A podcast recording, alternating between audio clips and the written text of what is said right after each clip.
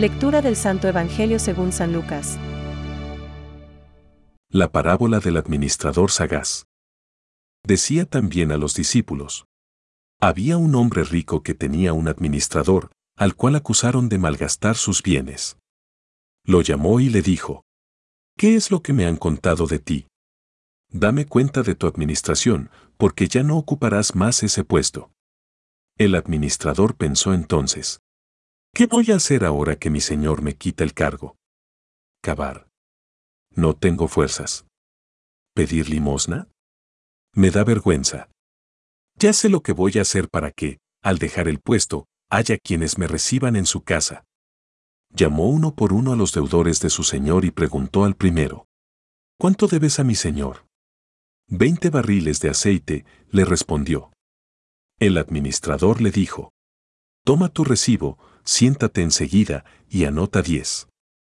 Después preguntó a otro, ¿Y tú, cuánto debes? Cuatrocientos quintales de trigo, le respondió. El administrador le dijo, Toma tu recibo y anota trescientos. Y el Señor alabó a este administrador deshonesto por haber obrado tan hábilmente. Porque los hijos de este mundo son más astutos en su trato con los demás que los hijos de la luz, pero yo les digo, gánense amigos con el dinero de la injusticia, para que el día en que éste les falte, ellos los reciban en las moradas eternas, el que es fiel en lo poco, también es fiel en lo mucho, y el que es deshonesto en lo poco, también es deshonesto en lo mucho. Si ustedes no son fieles en el uso del dinero injusto, ¿quién les confiará el verdadero bien?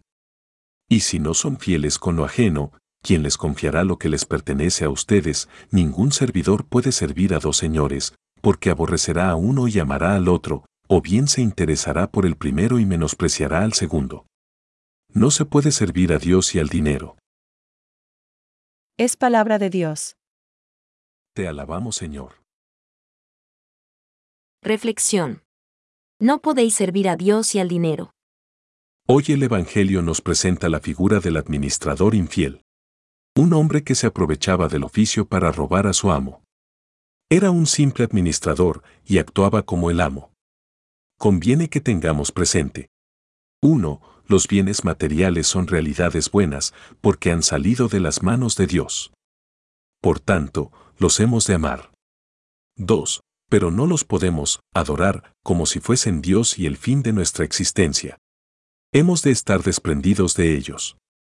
Las riquezas son para servir a Dios y a nuestros hermanos los hombres. No han de servir para destronar a Dios de nuestro corazón y de nuestras obras. No podéis servir a Dios y al dinero. Lucas 16:13. 3. No somos los amos de los bienes materiales, sino simples administradores. Por tanto, no solamente los hemos de conservar, sino también hacerlos producir al máximo dentro de nuestras posibilidades. La parábola de los talentos lo enseña claramente. Ver Mateo 25,14-30.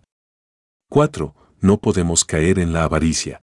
Hemos de practicar la liberalidad, que es una virtud cristiana que hemos de vivir todos, los ricos y los pobres, cada uno según sus circunstancias.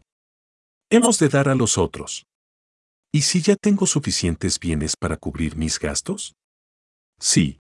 También te has de esforzar por multiplicarlos y poder dar más. Parroquia, diócesis, cáritas, apostolado. Recuerda las palabras de San Ambrosio. No es una parte de tus bienes lo que tú das al pobre. Lo que le das ya le pertenece. Porque lo que ha sido dado para el uso de todos, tú te lo apropias. La tierra ha sido dada para todo el mundo y no solamente para los ricos. Eres un egoísta que solo piensa en acumular bienes materiales para ti, como el administrador del Evangelio, mintiendo, robando, practicando la cicatería y la dureza de corazón, que te impiden conmoverte ante las necesidades de los otros. No piensas frecuentemente en las palabras de San Pablo. Dios ama al que da con alegría. 12 Hogar 9.7. Sé generoso. Pensamientos para el Evangelio de hoy.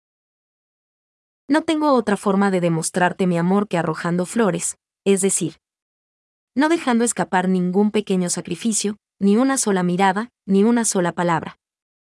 Aprovechando hasta las más pequeñas cosas y haciéndolas por amor. Santa Teresa de Lisieux. El dinero no es, injusto, en sí mismo. Pero más que cualquier otra cosa puede encerrar al hombre en un egoísmo ciego. Benedicto XVI. Todo lo tenían en común. Hechos 4:32. Todo lo que posee el verdadero cristiano debe considerarlo como un bien en común con los demás y debe estar dispuesto y ser diligente para socorrer al necesitado y la miseria del prójimo. El cristiano es un administrador de los bienes del Señor. Catecismo de la Iglesia Católica, número 952.